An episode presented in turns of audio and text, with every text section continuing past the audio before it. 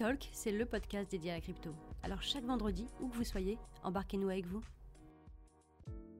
Bonjour et bienvenue dans ce nouvel épisode de Cryptalk. Aujourd'hui, je vais vous parler du projet Terra. C'est un projet qui fait beaucoup parler de lui ces derniers temps, de par l'explosion de sa crypto-monnaie qui s'appelle Luna. Allez, installez-vous confortablement, c'est parti. Comme d'habitude, avant de commencer, je vais vous faire une brève introduction sur les stablecoins. C'est une notion qui est vraiment très importante car les stablecoins jouent un rôle très essentiel dans le projet Terra. Et ça va vous aider, vous verrez, à garder le fil tout au long du podcast. Par définition, les stablecoins sont des crypto-monnaies dont la valeur monétaire ne bouge pas. Les stablecoins sont véritablement utiles et ils sont utilisés dans l'écosystème car ils permettent de protéger des mouvements brutaux des marchés.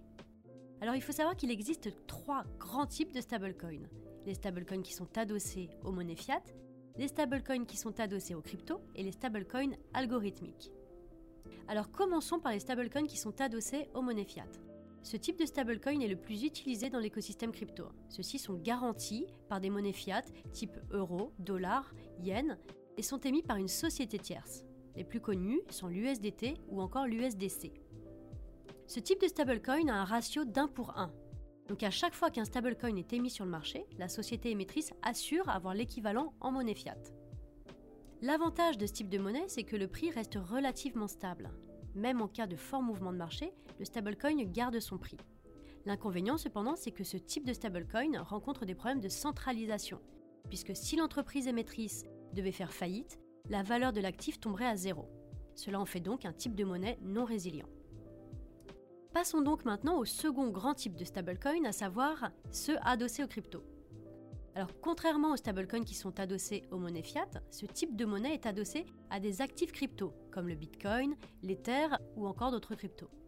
Dans ce cas-là, c'est l'utilisateur qui émet des stablecoins en plaçant en garantie des crypto-monnaies. Lors de l'emprunt, le déposant ne peut qu'emprunter une partie de la valeur de son capital déposé. C'est ce qu'on appelle un prêt surcollatérisé. Un stablecoin adossé à des cryptos a donc un ratio d'au minimum 1 pour 1,25 ou 1 pour 1,5 ou plus d'ailleurs selon les protocoles. Ce système est donc plus décentralisé que les stablecoins qui sont adossés aux monnaies fiat car l'émission des jetons n'est pas déterminée par une société tierce. Ici, vous allez interagir directement avec un contrat intelligent qui est stocké sur la blockchain.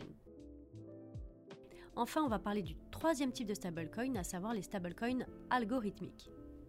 Alors les stablecoins algorithmiques sont des pièces stables dont l'émission est contrôlée par un algorithme et se régule dynamiquement en fonction de l'offre et de la demande. L'avantage de ce système, c'est que personne ne peut contrôler l'émission des jetons. Dans le premier cas qu'on a vu tout à l'heure de stablecoin, c'est la société tierce qui en émet.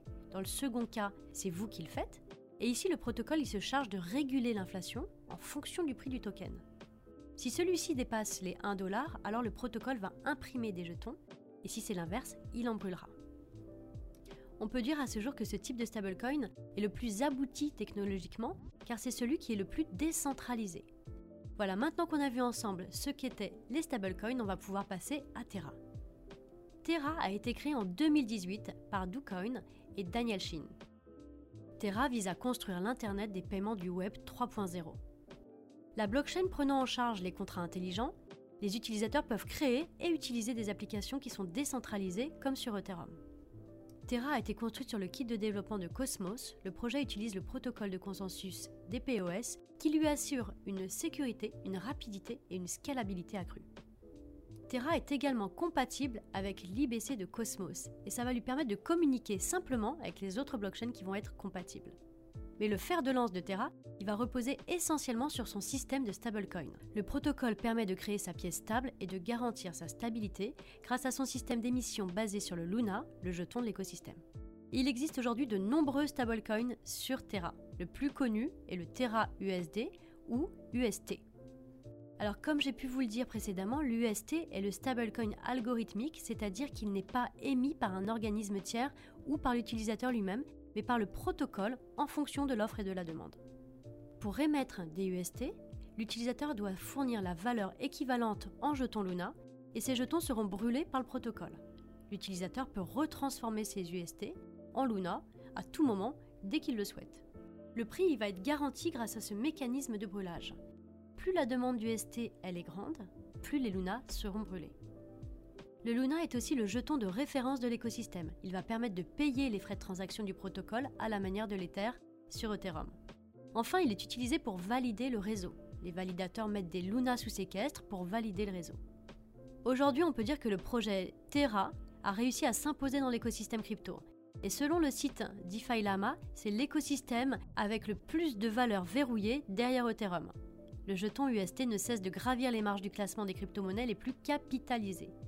Il y a quelques mois, on trouvait l'UST autour de la 50e place au classement des crypto-monnaies les plus capitalisées, et à ce jour, on le retrouve à la 19e place de ce classement, dépassant même le DAI. Alors pensez-vous que l'écosystème Terra va continuer d'attirer les utilisateurs? En tout cas, c'est ce qu'on verra les prochains mois.